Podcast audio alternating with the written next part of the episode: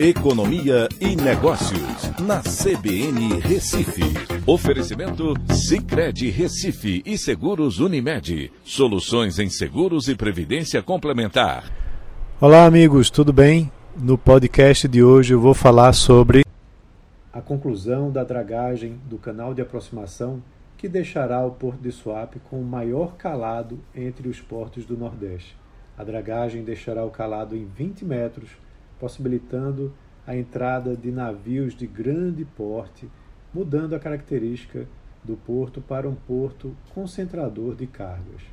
O embrólio que se arrastava desde 2011, quando a obra foi iniciada no governo Eduardo Campos e paralisada por Dilma Rousseff em 2013 por desavenças políticas na época, foi finalmente resolvido, com um acordo de finalização aceito pela empresa holandesa contratada lá atrás, na época é, desse início da obra. O acordo extrajudicial reduziu o montante de 782 milhões de reais para 480 milhões, sendo 145 milhões de custo para a finalização da obra e o restante para quitar a dívida com a empresa, com o um aumento de capital de 380 milhões é, para a Secretaria de Desenvolvimento Econômico é, poder é, finalizar né, essa negociação, esse acordo. O aumento de capital disponibilizado pelo governo do Estado dá viabilidade para que Suap possa fazer a operação com recursos próprios. A obra levará cinco meses para a conclusão e serve como contrapartida para que os investimentos anunciados recentemente pela Maersk e Bemisa avancem no porto de Suape.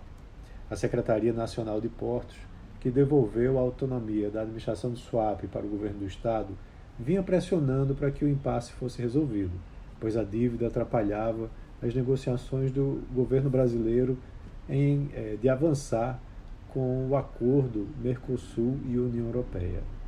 A conclusão da dragagem e aumento do calado também vão possibilitar a conclusão do segundo trem da refinaria Abreu e Lima.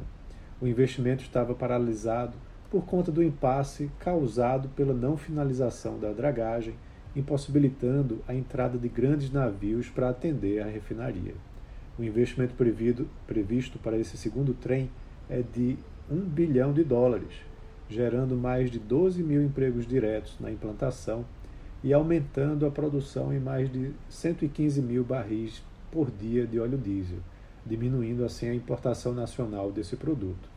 A mudança no contexto político deve ajudar. Hoje, a falta de diálogo entre Petrobras e governo do Estado, pois são opostos politicamente. Em 2023, essa realidade mudará e, havendo mais diálogo, aumenta a possibilidade da conclusão acontecer, pois a política de investimentos da Petrobras também deve mudar, passando a ser mais expansionista. Então é isso. Um abraço a todos e até a próxima.